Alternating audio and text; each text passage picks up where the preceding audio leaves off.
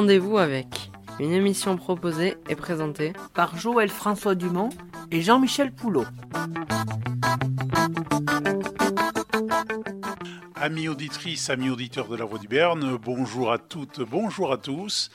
Et Aujourd'hui, eh bien que vous soyez en modulation de fréquence dans le sud-ouest de la France ou bien sur Internet et dans ce cas-là répartis aux quatre coins du monde, pour n'en citer que quelques-uns, disons du Québec à l'Argentine, où nous suscitons un intérêt toujours croissant, sans oublier ceux qui nous écoutent par exemple au Japon ou encore dans les autres Amériques que le Québec et l'Argentine, nous présentons aujourd'hui un entretien qui est très exceptionnel avec deux éminents chercheurs, professeurs d'université et écrivains de surcroît.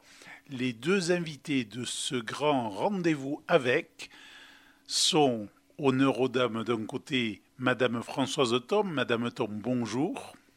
Bonjour. Alors, Françoise Thom, qui a enseigné à la Sorbonne pendant toute sa carrière, qui se trouve être une des plus grandes expertes françaises contemporaines sur la Russie. Plusieurs de ses livres ont été traduits dans différentes langues. Elle est considérée bien au-delà de nos frontières comme une des rares personnes qui en 40 ans a vu ses analyses confirmées. Vous comprenez déjà ce que sera l'ampleur de cette grande discussion et belle discussion. Et de l'autre côté, parce qu'il fallait bien trouver un alter ego à cette interlocutrice, eh bien nous avons un personnage on ne peut plus combatif, Monsieur Patrick Moreau. Monsieur Moreau, bonjour. Bonjour. Chercheur au CNRS, professeur d'université Anne-Allemagne en France, dont les livres sur les extrêmes, qu'ils soient de gauche ou de droite, font autorité, sans oublier ceux sur la fin du communisme. Et enfin, parce que je l'ai bien besoin à lui pour mener de tels débats, et puis c'est toujours un plaisir de le retrouver sur notre antenne, en direct de Berlin, Joël François Dumont. Joël François, bonjour. Bonjour Jean-Michel, bonjour Patrick, bonjour Françoise.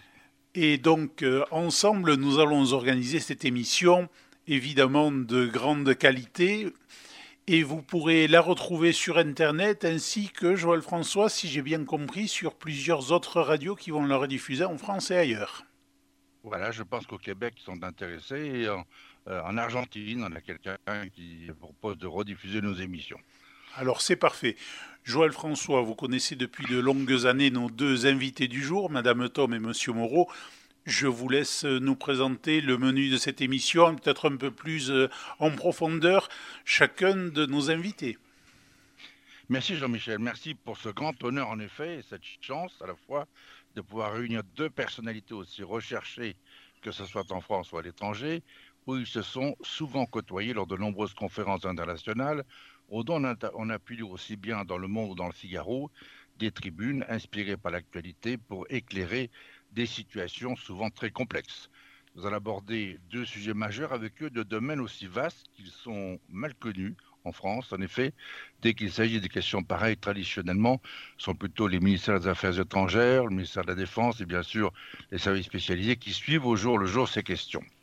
Donc le menu de ce jour est divisé en deux grandes parties. Les deux sont souvent liés, l'Allemagne et la Russie. Si Patrick Moreau vit essentiellement en Allemagne, François Somme est aussi une germaniste de naissance, comme beaucoup d'Alsaciennes. Une heure d'émission ne suffira pas, me disait Jean-Michel, qui reste ouvert pour une deuxième heure d'émission. Nous la ferons ensuite et nous nous retrouvons donc demain, si vous avez le courage, pour mieux épuiser ces vastes sujets. L'un et l'autre vont compléter cette vision depuis l'Allemagne avec Patrick Moreau et l'autre depuis la Russie avec François Stom. Alors, premier grand sujet d'actualité, l'Allemagne. Après près de 16 ans de règne, Angela Merkel devrait passer la main en septembre. La CDU s'est réunie en congrès samedi dernier pour désigner le nouveau président qui traditionnellement devient le chancelier, sauf que dans le cas précis, l'élu semble ne pas avoir la faveur des lecteurs de base qui lui préfèrent le ministre-président de Bavière, M. Zöder, l'actuel patron de la CSU, qui lui est protestant, ce qui est rare pour un Bavarois. Professeur Moreau, j'oserais dire Patrick, puisqu'ici nous parlons à une grande famille d'auditeurs et d'auditrices, c'est que nous avons des traditions paloises où simplicité rime parfois avec respect voire une certaine admiration pour des invités d'exception tels que vous deux. Je précise, euh, Monsieur Moreau, vous êtes né en Allemagne, à Wetzlar en 1954. Vous avez été chercheur au CNRS et pendant de longues années, vous avez été ce que l'on appelle un professeur invité de sciences politiques. Je citerai brièvement trois de vos livres écrits en français, car vous avez beaucoup de livres écrits en allemand et même en anglais. De Jörg Haider à Heinz Christian Strache, l'extrême droite autrichienne à l'assaut du pouvoir aux éditions du CERF. En 2014, avec Stéphane Courtois, En Europe, l'éternel retour des communistes, 1989-2014. Le communisme en 2014, aux éditions Vendémiaire à Paris. Et puis, en troisième livre, L'autre Allemagne, le réveil de l'extrême droite, aux éditions Vendémiaire à Paris en 2017. Patrick, en introduction, présentez-nous cette Allemagne, s'il vous plaît, d'après-guerre, que nous, Français, croyons connaître et que nous connaissons finalement assez mal, et dont nous comprenons parfois peu ou mal les institutions fédérales, sans parler de la langue que 95% de nos compatriotes ne comprennent pas. Parlez-nous de ces institutions politiques, en lisant bien sûr ce qui a changé depuis la fin de l'ère un grand chancelier qui lui aussi a régné pendant près de 16 ans sur le destin des Allemands.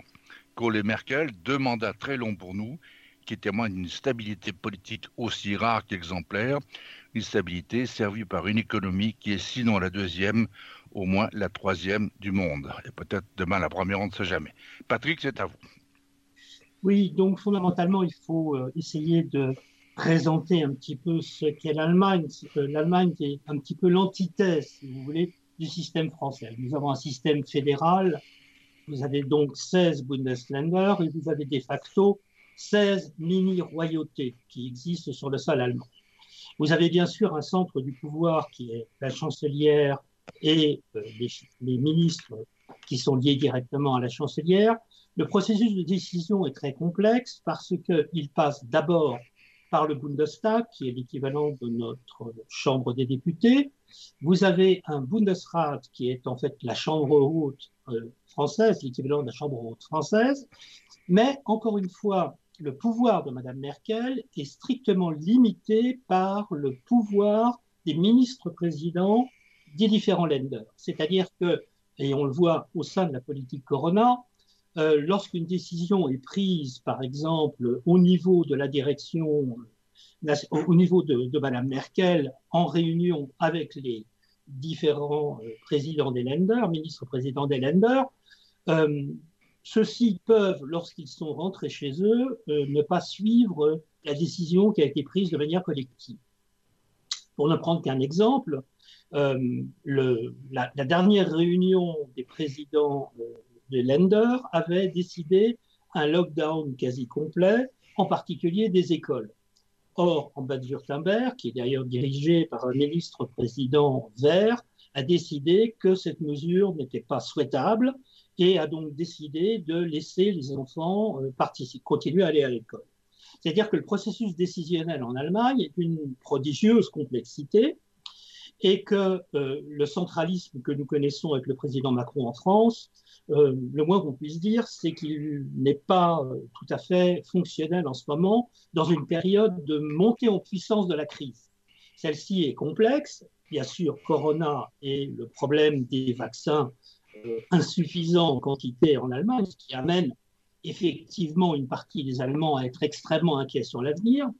Deuxièmement, effectivement, une politique d'aide gouvernementale à la population, aux entreprises et euh, aux classes moyennes qui euh, n'arrive pas euh, véritablement à aider à une stabilité économique sur le long terme. Se pose la question de la dette, se pose la question du non-transfert de ces aides à travers justement le système fédéral. Et la troisième dimension, c'est effectivement nous avons devant nous une euh, consultation qui va avoir lieu en septembre où Madame Merkel va quitter le pouvoir sans le quitter réellement. Elle va être derrière certainement encore Lachette, qui est le candidat attendu à la chancellerie. Euh, mais fondamentalement, euh, ce, processus, ce processus de nomination connaît effectivement, comme l'a dit Joël François, un certain nombre de problèmes fondamentaux qui est celle de la continuité, si vous voulez, du modèle euh, Merkel. Alors, qu'entend-on par là? Euh, Vous aviez trois candidats, qui sont portés qui souhaitaient devenir la chef de la. Ces trois candidats, euh, deux d'entre eux ont été des victimes du système Merkel.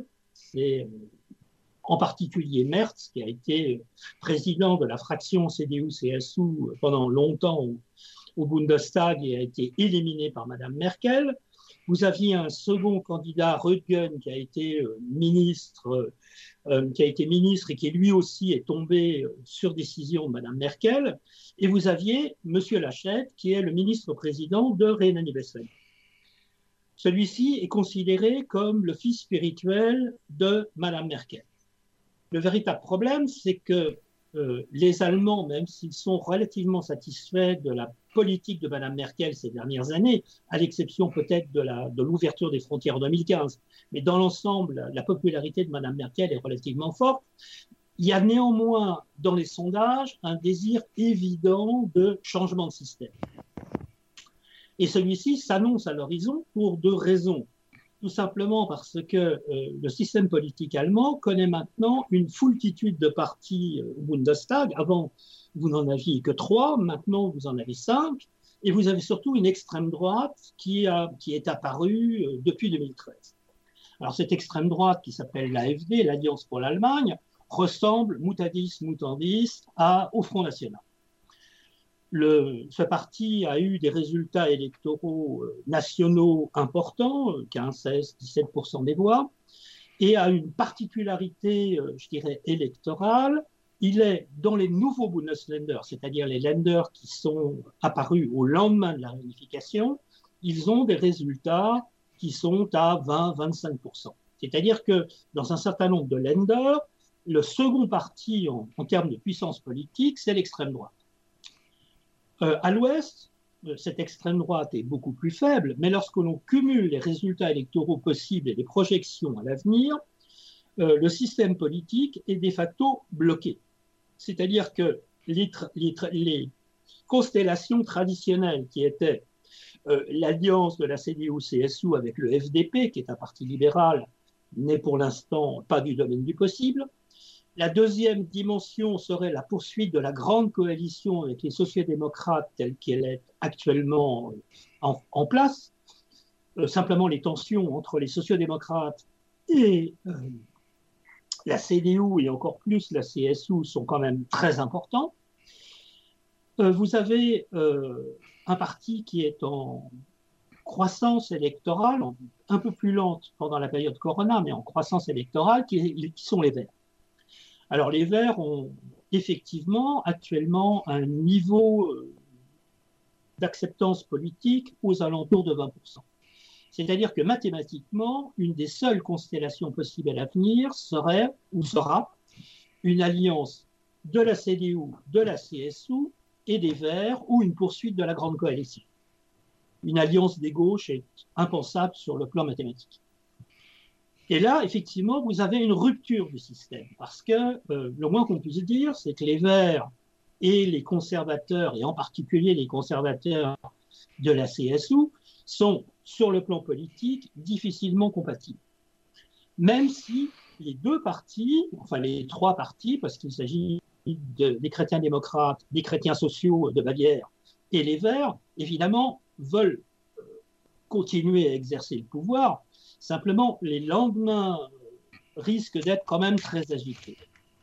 Les Verts euh, ont placé la barre extrêmement haut et réclament un certain nombre de ministères régaliens très importants, tels que le ministère de l'Intérieur, et aussi euh, certainement euh, le contrôle des finances.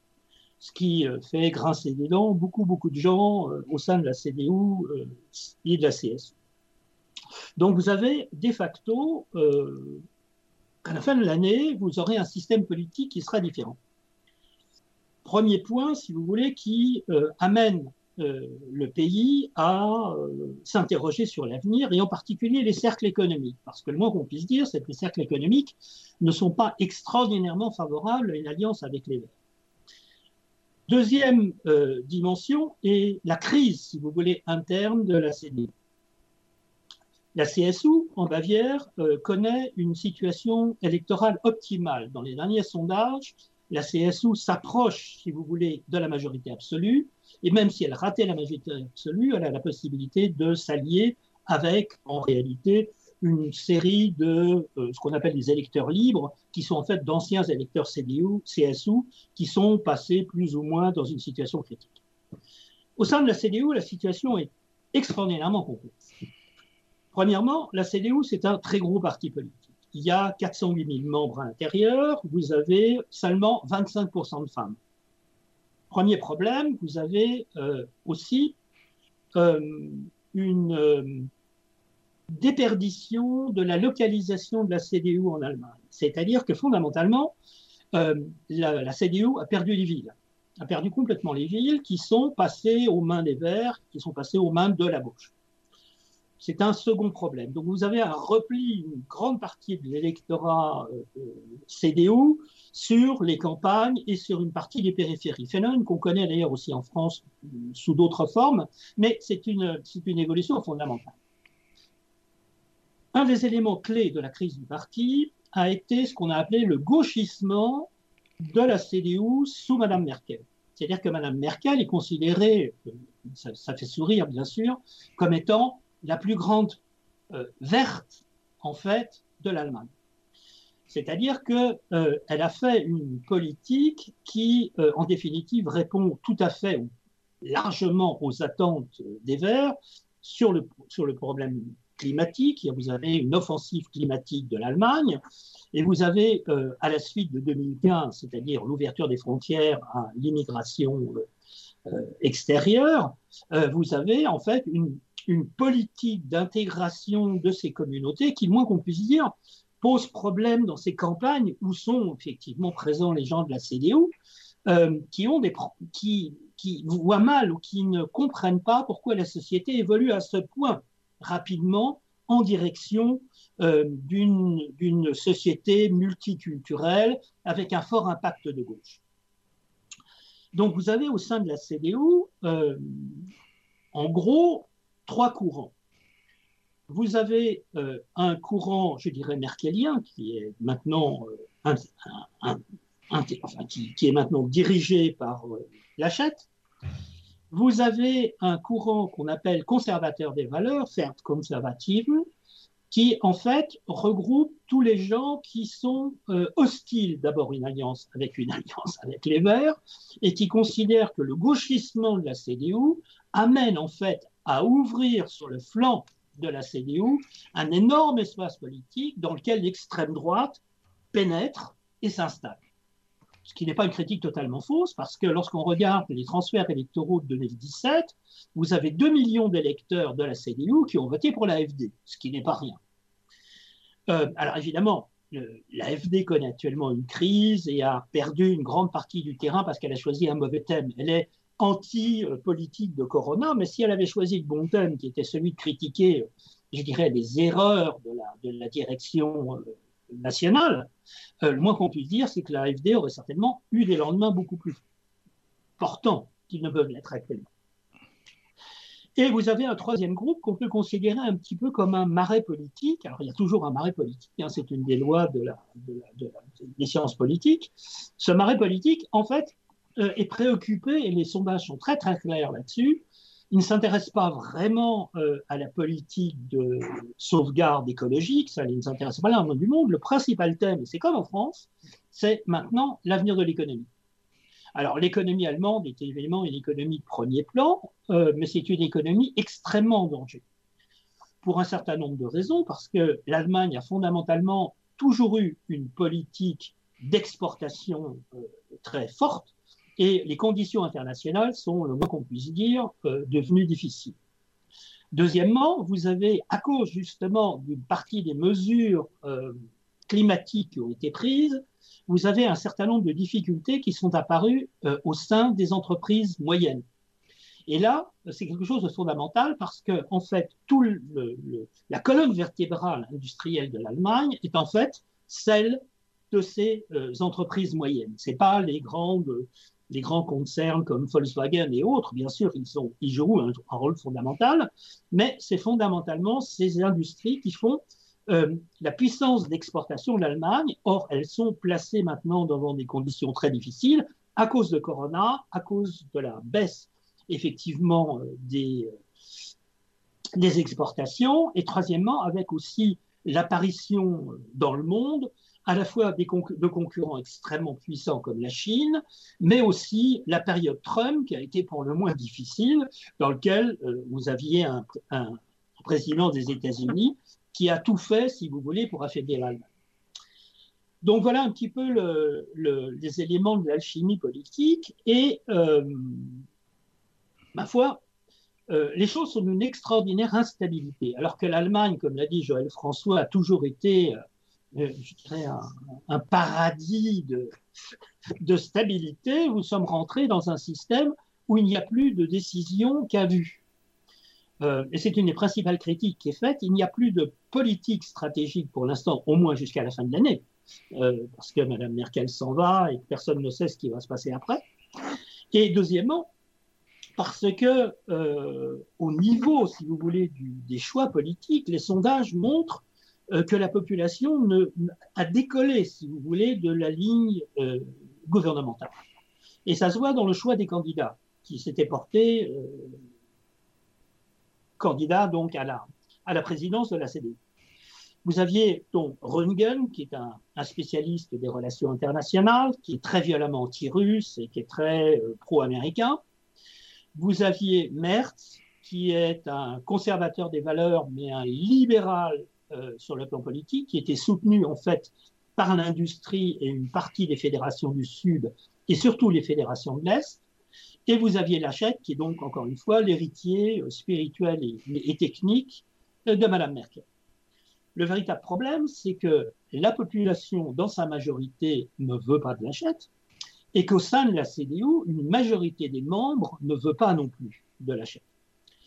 Euh, mais comme Lachette est le président de la plus grosse fédération CDU, il y a 138 000 membres de la CDU euh, en Rhénanie-Westphalie, euh, il tient une partie de l'appareil et a réussi, à l'occasion du congrès, à effectivement empêcher Merz de devenir, je dirais, l'homme qui aurait changé beaucoup de choses.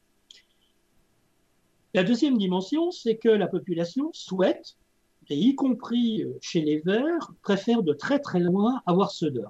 Söder, qui est ministre-président de Bavière, qui possède un certain charisme individuel, ce qui n'est pas le cas de Lachette.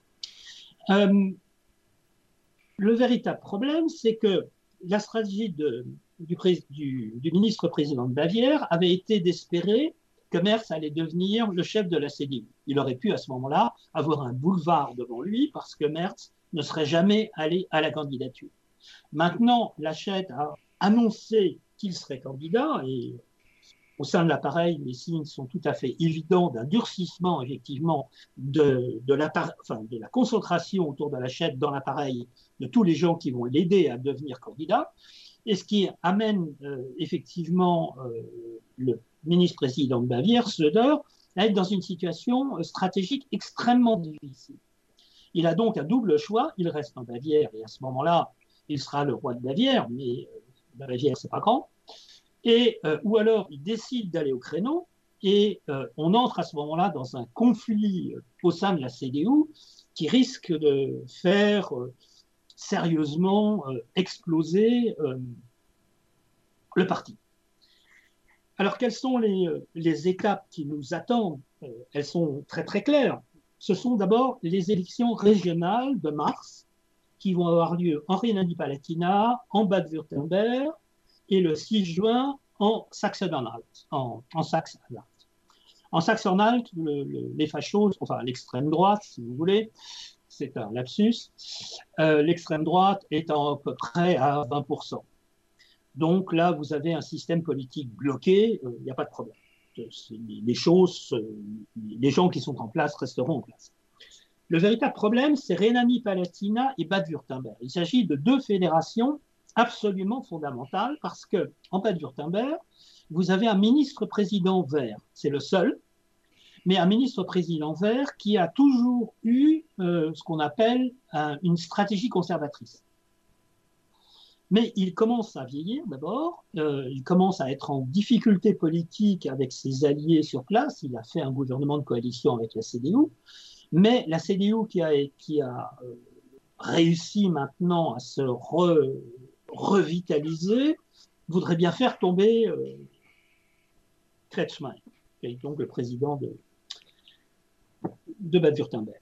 C'est une situation qui est assez difficile. Euh, les sondages ne sont pas très très clairs, mais de toute façon, de manière interne, nous savons que euh, le ministre-président de Bade-Württemberg se prépare à changer d'alliance. C'est-à-dire que la CDU perdrait la cogestion du pouvoir politique sur place et serait remplacée soit par les sociodémocrates, soit par le FDP. Enfin, je pense que les sociodémocrates joueront au jeu. Donc ce serait une défaite pour M. Lachette qui affaiblirait sa position. La même chose en Rhénanie-Palatinat. En Rhénanie-Palatinat, la situation est aussi très difficile pour la CDU et rien n'indique qu'il gagnera les élections. Hypothèse, si ces deux élections sont perdues, eh bien, euh, je dirais l'étoile Lachette va encore pâlir un peu plus. S'il gagne les deux élections, à ce moment-là, euh, il n'y aura aucun problème, il ira à la candidature et le ministre-président de Bavière ne sera pas en état, si vous voulez, de bloquer euh, sa candidature. Si, encore une fois, euh, si son échec est, évident, à ce moment-là, euh, Söder montera au créneau et pourra rassembler au sein de la CDU tous les éléments qui ne veulent plus de la continuité du système Merkel.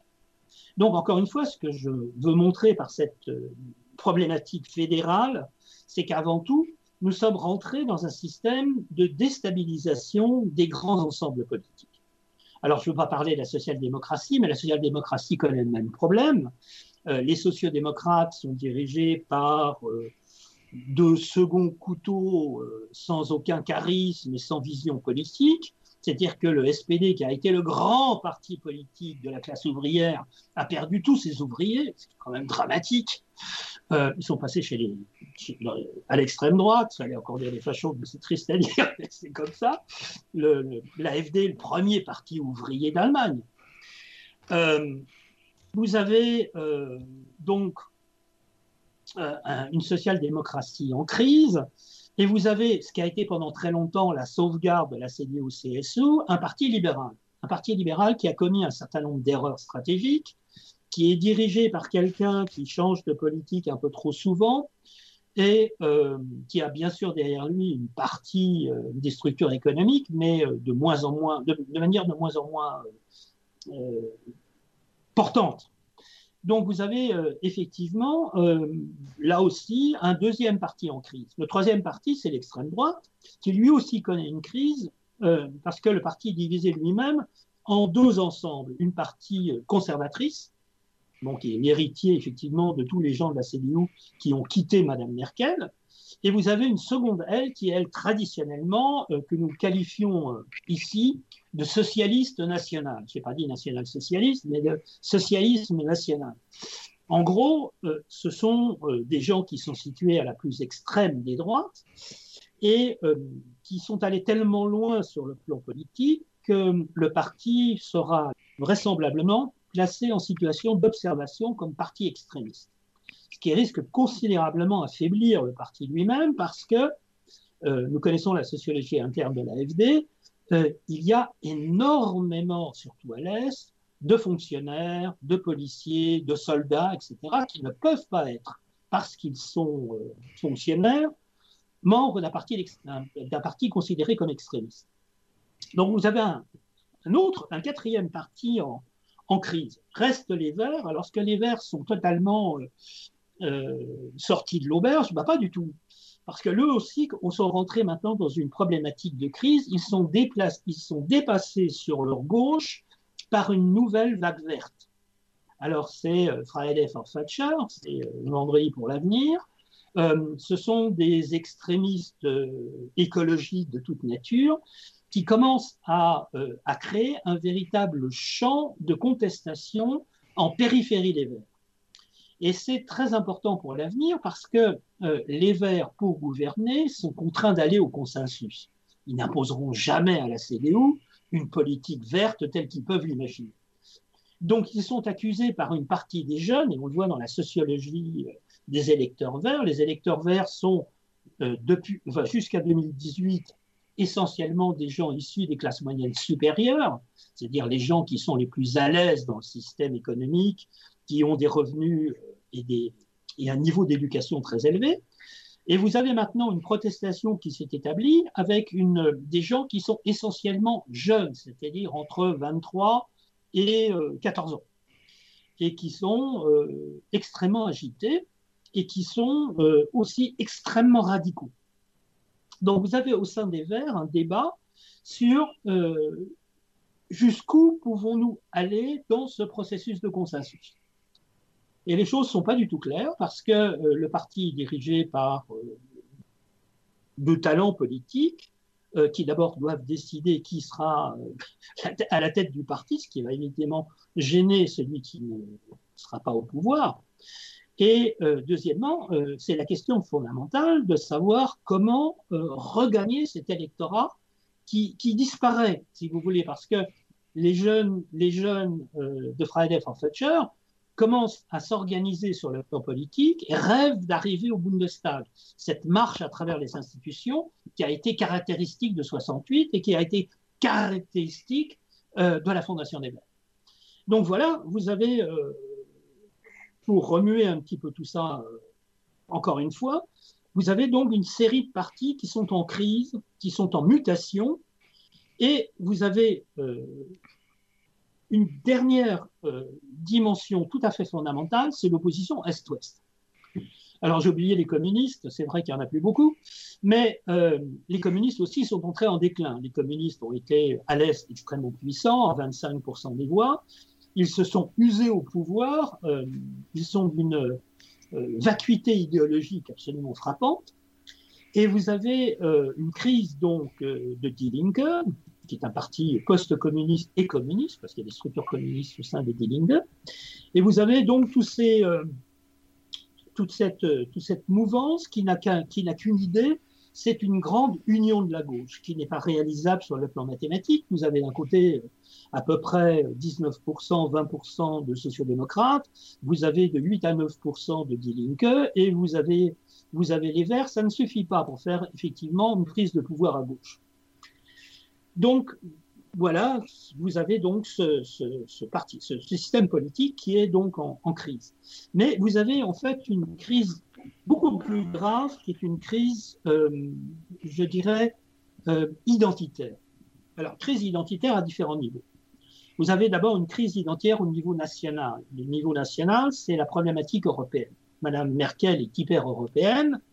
Euh, les Allemands sont pro-européens, mais euh, commencent à comprendre euh, que l'Europe telle qu'elle existe actuellement ne fonctionne pas. Elle ne fonctionne plus suffisamment bien pour effectivement qu'on ne puisse pas souhaiter une transformation avec un rééquilibrage entre le pouvoir de la Commission européenne, qu'un certain nombre de gens commencent à trouver euh, un peu trop puissante et un peu trop non contrôlée sur le plan démocratique, ce qui implique effectivement une place accrue du Parlement européen. Donc vous avez une sensibilité euh, critique de l'Europe qui est forte. Vous avez une crise identitaire Est contre Ouest qui est particulièrement forte, c'est-à-dire que les, ce qu'on appelle les OSCIS, les gens de l'Est, euh, maintenant sont absolument persuadés euh, qu'ils ne sont pas représentés. Ce qui explique pourquoi l'AFD, qui est un nouveau parti, même s'il est dirigé par des gens qui sont venus de l'Ouest, euh, fait des cartons extraordinaires dans ces nouveaux Bundesländer. Il est à 20, 25. Dans certaines communes, il est majoritaire. Il est majoritaire. Évidemment, ce sont des micro-communes ou des petites communes ou des petites villes, mais il n'y a qu'un maire euh, AFD, à ma connaissance. Mais euh, fondamentalement, vous avez un ensemble, le, bloc Est, Berlin est un petit peu à part parce que c'est un, ensemble mixte, euh, qui se sent mal représenté par les partis traditionnels. Et en dehors de la soupape euh, d'extraction qu'a été l'AFD, vous avez un réel problème au sein de la CDU, par exemple, où les fédérations de l'Est se sentent extrêmement mal représentées et ne supportent plus maintenant, euh, effectivement, leur absence de poids décisionnel. Alors évidemment, euh, l'argument euh, des gens de l'Ouest, euh, vous avez, là j'ai regardé, je me suis amusé à regarder exactement le nombre de membres qu'il peut y avoir dans les, dans les différents lenders de l'Est. Vous avez par exemple en Mecklenburg-Vorpommern 5803 membres de la CDU. c'est pas grand-chose. c'est pas grand-chose lorsqu'on pense qu'en Rhénanie-Westphalie, il y avait 138 000. Donc, de facto, le poids du Mecklembourg-Vorpommern est relativement limité. Néanmoins, euh, sur le plan de, je dirais, l'ergonomie du parti, les 16 fédérations jouent un rôle et doivent impérativement avoir un rôle à jouer, et euh, en particulier pour ce qu'on appelle la politique d'achèvement de la réunification. Le principal problème de l'Allemagne, c'est que la réunification n'est toujours pas achevée. On est quand même, c'est 1990, euh, la fondation de la République fédérale d'Allemagne, enfin l'intégration ou la création de la nouvelle République fédérale d'Allemagne. Euh, et ben ma foi, on n'a toujours pas réussi à achever cette cette intégration. Elle ça se voit aux différences de culture, ça se voit dans les, dans les, y compris dans la jeunesse, le transport, si vous voulez, euh, d'éléments critiques, alors que tout le monde avait pensé que après la réunification, les jeunes finiraient dans un moule, je dirais pseudo-américain, et tout le monde serait content. Ça ne fonctionne absolument pas. Ça ne fonctionne absolument pas. Pour ne prendre qu'un exemple, les, euh, Allemands euh, de l'Ouest, de Berlin, qui habitent euh, à la frontière, par exemple, de la, du Brandenburg, les bandes de jeunes se foutent sur la gueule, tout simplement, parce que les uns sont considérés comme des gens de l'Ouest et les autres sont considérés comme des gens de l'Est. Vous avez donc, vous avez donc deux types. Et dans l'imaginaire populaire, moi je le, vois à Berlin, j'ai des amis à l'Est, parce que j'ai beaucoup travaillé à l'Est, euh, qui ne vont jamais à l'Ouest. C'est-à-dire qu'ils ne prennent pas le métro pour aller à Mitte. Et de l'autre côté, euh, j'ai des amis de l'Est qui me disent, mais moi, je leur dis, on va manger au restaurant à l'Ouest. J'ai un Chinois qui est remarquable à l'Ouest, qui me disent, mais non, non, moi je vais pas à l'Ouest, je vais pas à l'Ouest. Donc tout ça, c'est encore, encore une fois une, une, situation, si vous voulez, qui a été très longtemps occultée, à l'exception bien sûr des spécialistes, qui a été occultée justement sous l'image qu'a donnée euh, Joël François tout à l'heure de prospérité économique et de solidité euh, sur le long terme. En fait, vous avez un système qui n'a survécu et vécu avec Madame Merkel que par sa politique systématique de recherche du consensus. C'est-à-dire qu'elle a toujours évité les crises au maximum.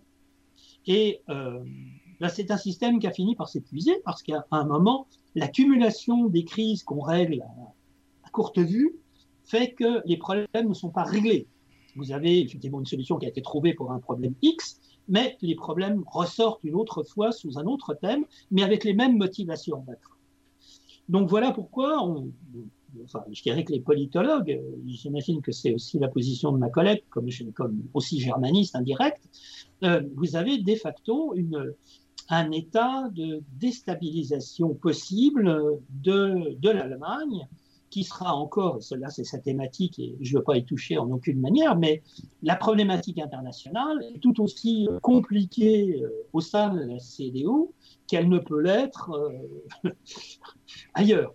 Si vous voulez, les Allemands, euh, que ce soit Poutine, Trump euh, ou le nouveau président de la République, le nouveau président des USA, qui est d'ailleurs très aimé dans les sondages. Hein. Les sondages d'hier montrent que les Allemands sont fous de joie euh, après la, disparition de Trump, euh, mais euh, un certain nombre de gens ont tendance à penser que Biden risque de ne pas être aussi souple qu'il le souhaiterait. Donc voilà un petit peu, si vous voulez, la première analyse, première partie de l'analyse sur euh, donc l'évolution du système politique. Merci, Merci Patrick. Merci. Merci. Euh, comme vous venez de le dire, le mur est encore dans les esprits. Vous avez brossé un magnifique panorama qui montre bien cette grande complexité de la situation allemande qui est appelée encore à évoluer rapidement, plusieurs fois peut-être d'ici le mois de septembre prochain. Alors, il y a, euh, je vais passer la, la parole à François Stom, il y a eu des réactions après cette élection. Il y a eu peu de choses dans la presse française. Euh, il y a l'Express qui a cité euh, comme seul politique Cohn-Bendit, pensant que le choix de Lachette était ce qu'il y avait de mieux pour la France. C'est un peu limité. Euh, à Bruxelles, certains ont montré le caractère européen de M. Lachette. Et à Paris, très peu de gens ont commenté. Et, curieusement, M. Macron, qui d'habitude est prolixe pour des déclarations, n'a pratiquement rien dit. Bon, donc c'est étonnant parce qu'en général, il n'est pas avare de communication. Et euh, on se demande, alors peut-être parce que justement cette situation est complexe, les politiques n'osent pas euh, s'exprimer, mais alors s'il y a un endroit où ils se sont franchement lâchés, c'est à Moscou. Alors François vous, vous suivez la presse russe depuis 40 ans. Hein, il y a une presse en Russie, quoi que l'on pense, et euh, cette presse était unanime après cette élection. Est-ce que vous pouvez nous raconter comment les Russes, comment la Russie, de manière générale, a accueilli la désignation de Lachette comme président de la future CDU Oui, je vais parler évidemment de l'attitude plutôt officielle, hein, parce que euh, c'est le point de vue du Kremlin qui percole dans les, dans les principaux organes de presse. Effectivement, on a une impression d'euphorie à, Moscou qui me rappelle l'euphorie qui a euh, accompagné l'élection de Trump. Hein, euh, alors, je vais vous donner quelques exemples de titres dans la presse russe que j'ai notés. Par exemple, un journal titre Petite sensation en Allemagne, le successeur de Merkel est le candidat le plus pro-russe. Autre titre, le choix d'Armin Lachette est le meilleur possible pour les relations russo-allemandes. Un cadeau allemand au Kremlin, hein, et, etc. Alors, euh, comment est-ce que euh, euh, et comment expliquer cette, euphorie hein? Ben, Les Russes ont noté que Lachette, au fond, n'a, là encore je cite, n'a jamais formulé de critique sévère de Moscou du, et du projet Nord Stream 2. Donc on est remonté jusqu'à la période de l'annexion de la Crimée, euh, on rappelle que Lachette, au moment où le comportement de, Poutine était condamné à l'unanimité, y compris par Mme Merkel, euh, Lachette euh, appelait à ne pas démoniser Poutine et à ne pas et à se mettre à sa place en quelque sorte hein, et ne pas le condamner unilatéralement. On se rappelle aussi dans la presse russe qu'au moment de l'affaire Skripal, euh, Lachette a été le seul, en fait, à reprendre euh, le grand thème de la propagande russe, c'est-à-dire qu'il fallait des preuves, hein, que les affirmations des Britanniques ne reposaient sur aucune preuve, et qu'il fallait donc euh, exiger des preuves avant, encore une fois, de condamner Moscou. Donc, on se rappelle aussi le rôle de Lachette dans l'organisation du dialogue de Pétersbourg euh, euh, en 2019, euh, où donc l'accueil de Lachette à l'égard de, ses interlocuteurs russes a été extrêmement cordial. C'est ce que, c'est ce que souligne la presse russe. je cite encore un, passage dans un article à ce propos. Maintenant, presque plus personne ne commencera à évoquer la possibilité d'une ingérence dans les élections allemandes par le Kremlin, comme c'était le cas avant les dernières élections législatives en Allemagne. Ce serait stupide et contre-productif. Pourquoi interférer quand la victoire échoua à celui qui est le meilleur candidat possible pour Moscou? Hein, Donc vous voyez, euh, euh, c'est vraiment, euh, vraiment l'euphorie.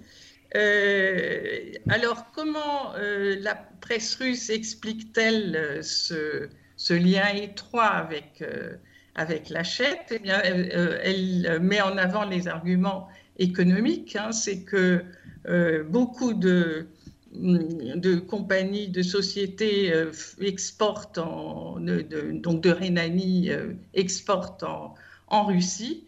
Et donc, il y a un très important lobby industriel euh, qui, euh, euh, qui fait pression sur, le, sur, les milieux politiques en faveur du, rapprochement avec, avec la Russie.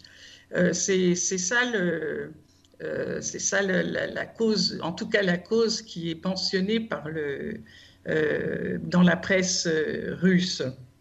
Voilà je pourrais peut-être rajouter, euh, Françoise, que euh, Madame Merkel est née à l'Ouest. Son père était un pasteur qui a décidé de quitter l'Ouest pour s'installer en République démocratique allemande. Je pense que lui euh, favorisait les institutions communistes à l'époque.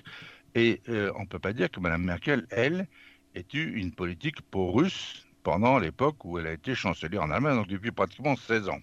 Pas davantage que M. Kohl. Et au contraire, elle qui parle russe, elle connaît les Russes. Alors peut-être Patrick Moreau, que pensez-vous de ce que vient de dire Françoise et, comment est-ce qu'ici on, peut comprendre euh, que il y a une nécessité d'avoir des bonnes relations avec Moscou, avec Washington naturellement, on n'a pas le choix, et aussi avec la France. Alors, comment est-ce que la politique allemande pourrait s'organiser demain après ces nouvelles élections? Oui, ma collègue a parfaitement raison. C'est effectivement ce qu'elle a cité est véritablement ce qu'on peut voir ici dans les programmes publiés par, euh, mis sur, par RT et autres. C'est tout, à fait, tout à fait clair. Ils sont absolument ravis. Mais je pense que la, situation est en fait d'une relative complexité parce que l'achète en fait est pratiquement sur un mainstream politique. Euh, Qu'est-ce qu'on comprend derrière ce terme? C'est-à-dire que vous avez en Allemagne un certain nombre de forces qui sont ouvertement Poutine. Ce sont les euh, néo-communistes de Die Linke qui ont été complètement réactivés par, euh, par Moscou. Vous avez l'extrême droite qui est euh, dépendante de Moscou, y compris sur le, sur le plan financier, à travers des relais très complexes. Vous avez surtout un groupe qui est tout à fait important et qui joue un rôle central aussi, ou qui a joué un rôle central au sein, au sein de la CDU, c'est ce qu'on appelle les Russlanddeutsche, les Allemands qui ont émigré de Russie et euh, qui sont euh, farouchement pro-Poutine. Il n'y a aucun doute là-dessus. Vous avez un, travail, j'ai écrit un, travail sur, cette, question. Euh, vous avez un extraordinaire, un soutien, si vous voulez, venu de Moscou en permanence à ces structures d'Allemands venus de Russie, enfin c'est Russland Deutsche, qui font que, alors qu'ils sont, ils sont très très présents par exemple en Rhénanie-Westphalie, c'est un groupe qui a sur le plan électoral très longtemps voté pour la CDU-CSU. Euh, il y a eu une petite période à partir de 2017 où un grand nombre de Russlanddeutsche, parce que euh, Poutine soutenait l'AFD, euh, qui se sont rapprochés de l'AFD, mais euh, un certain nombre de tensions sont quand même apparues. Et euh, je dirais que la politique de soutien de l'AFD par Moscou est en définitive plus ou moins abandonnée justement à cause de la problématique lâchée. C'est beaucoup plus intéressant de marcher avec le vainqueur, mais celui-ci doit bien évidemment euh, gérer cette problématique. Donc vous avez, euh, vous avez un ministre-président qui a devant lui un certain nombre de gens qui sont pro-Poutine, et vous avez en plus dans les forces politiques autres d'autres acteurs, et ma collègue en a parlé tout à l'heure, vous avez les cercles économiques à l'Est qui sont très pro-poutiniens, vous avez une partie, effectivement, euh, des classes, enfin des, industries moyennes qui souhaiteraient reprendre euh, la politique d'exportation en direction de la Russie. Et vous avez un chiffre qui est tout à fait étonnant 87% des membres de la social-démocratie qui sont partisans d'un changement de politique par rapport à Poutine. Donc, d'un seul coup, vous avez un, ensemble euh, très large de gens qui euh, sont qui ne sont plus hostiles à Poutine. Et il y a une, il y a, dans un sondage qui est sorti il y a très très peu de temps, il a, il a quelques jours, pensez-vous que, euh, pensez-vous que Poutine euh, est véritablement un danger pour l'Europe? Réponse euh, à l'Ouest, non, 50%, à l'Est, 60%. C'est-à-dire que vous avez une majorité d'Allemands qui ne considèrent pas Poutine comme un danger politique et un danger stratégique. C'est, un changement de paramètre complet.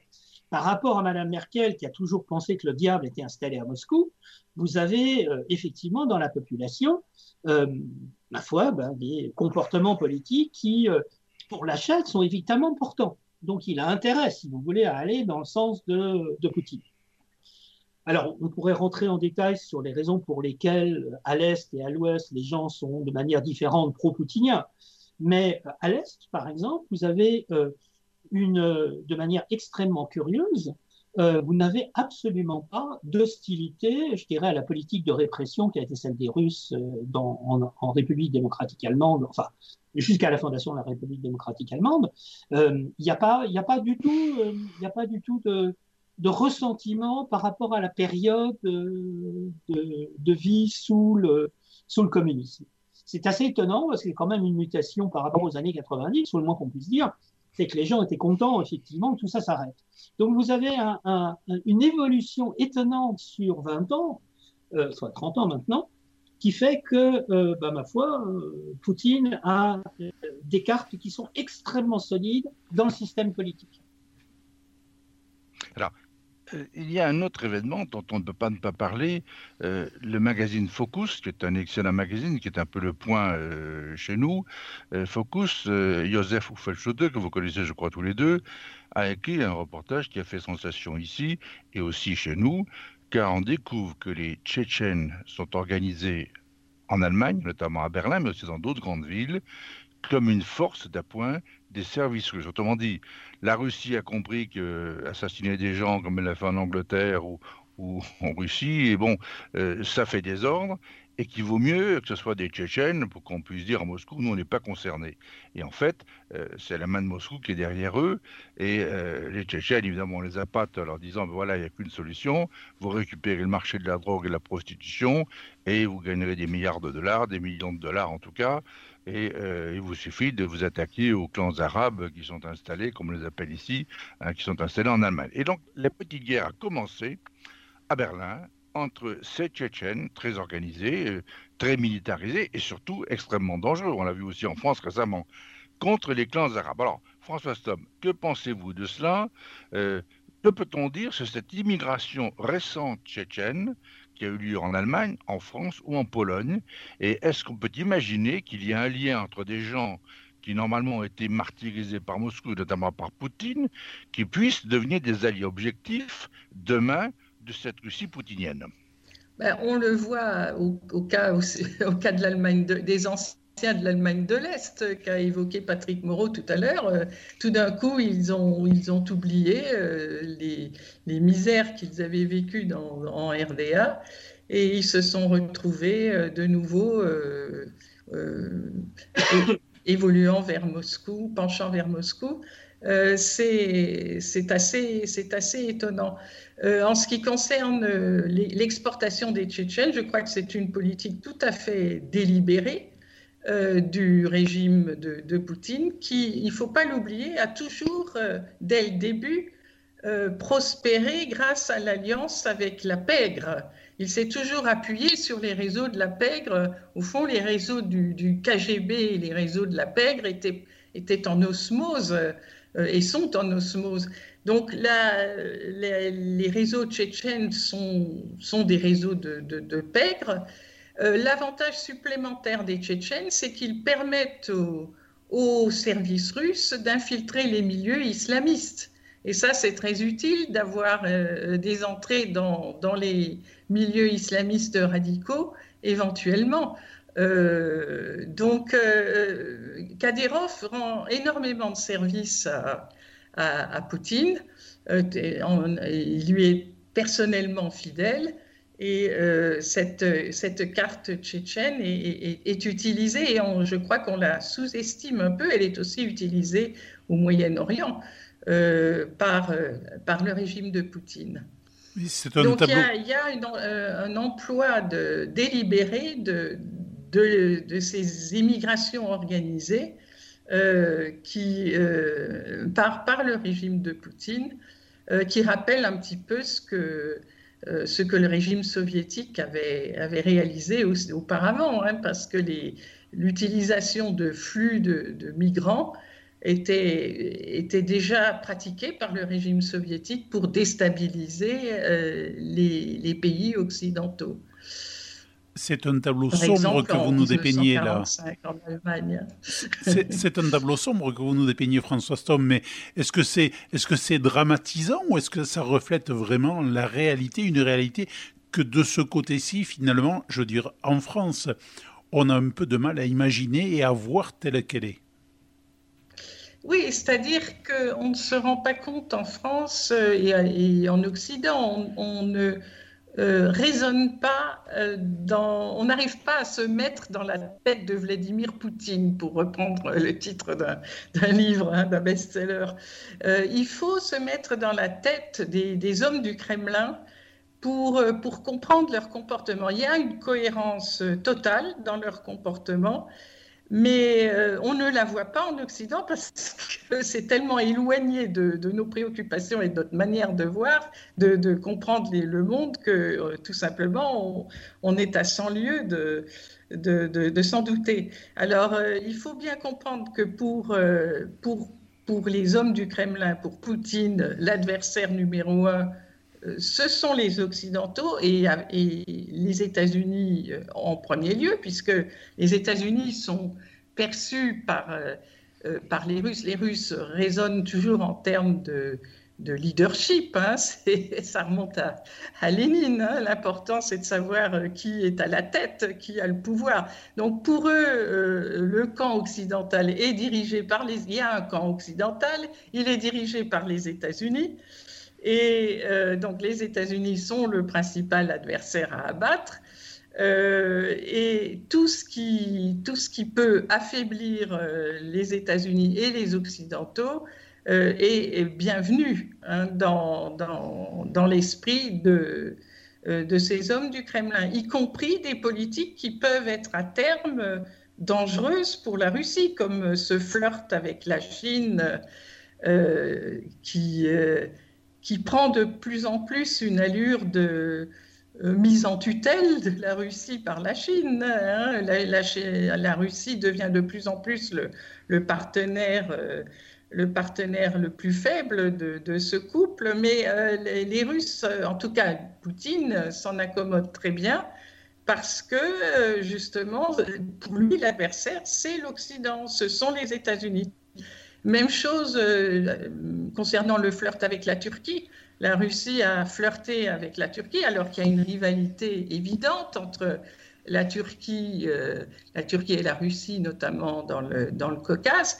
Mais pour Poutine, l'important, c'est surtout de détacher les Turcs de l'OTAN, de les détacher du bloc occidental. Et il est prêt à, à faire des concessions considérables. Il a dit, euh, par exemple, après la guerre du Karabakh, il a déclaré que l'Azerbaïdjan a le droit de choisir ses alliances.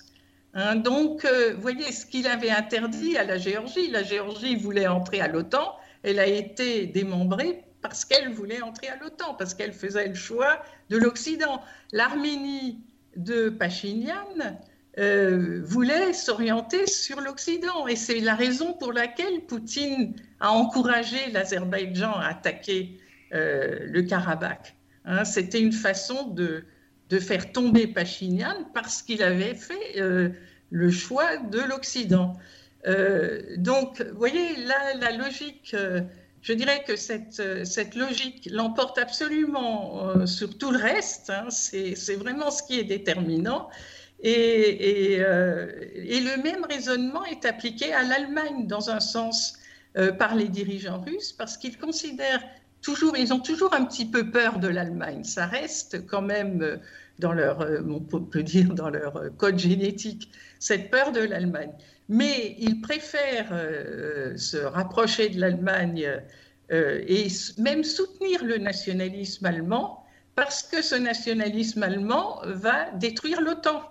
Hein, et, en fait, euh, donc favoriser l'hégémonie euh, russe en Europe, parce que c'est ça, c'est ça qu'ils poursuivent. C'est une, c'est une, euh, un, condominium peut-être germano-russe sur l'Europe, dans lequel l'Allemagne assurerait l'intendance hein, avec son économie, et la Russie assurerait, ben, elle, elle, aurait en charge les questions régaliennes, l'armée, la police, les domaines dans lesquels elle est, forte. C'est pour ça que la, politique allemande est absolument centrale aux yeux du Kremlin.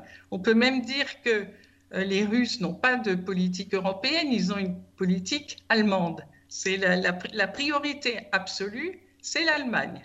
Hein, il faut bien, les Français ont beaucoup de mal à comprendre ça parce qu'ils croient que la relation franco-russe est, est très importante, mais pas du tout. Hein. Aux yeux du Kremlin, ce qui est important, c'est la relation avec Berlin. La France a, simplement un rôle, euh, comment dire, de... Euh, euh, elle, sert d'abord, elle sert à amorcer la pompe, hein, c'est-à-dire qu'on met l'Allemagne et la France en rivalité pour les faveurs de Moscou. Hein, c'est le discours qui est tenu aujourd'hui aux Allemands. Regardez comme Macron a une initiative de recette avec la Russie. Vous ne voulez pas euh, rester derrière, vous devez faire mieux que lui. Et les cartes que vous avez à jouer en Allemagne sont infiniment préférables à celles dont, disposent les Français. C'est le discours qui est tenu aux, Allemands. Euh, et voilà, hein, c'est. Euh, mais l'Allemagne, je, reviens là-dessus, depuis, depuis, que les bolcheviks étaient au pouvoir, c'était l'Allemagne le euh, la priorité en, Europe. Hein, c'est évident. Et ça reste aujourd'hui la priorité des, priorités. Eh bien, Joël François Dumont, je crois que malheureusement, nous sommes déjà arrivés au terme de cette émission, mais je rappelle que ce n'est que la première émission, parce qu'évidemment, nos deux invités n'ont pas terminé leurs propos et on a envie de leur poser énormément de questions. On se donne rendez-vous dès demain. Absolument. Merci, François euh, Storm et merci, Patrick Moreau.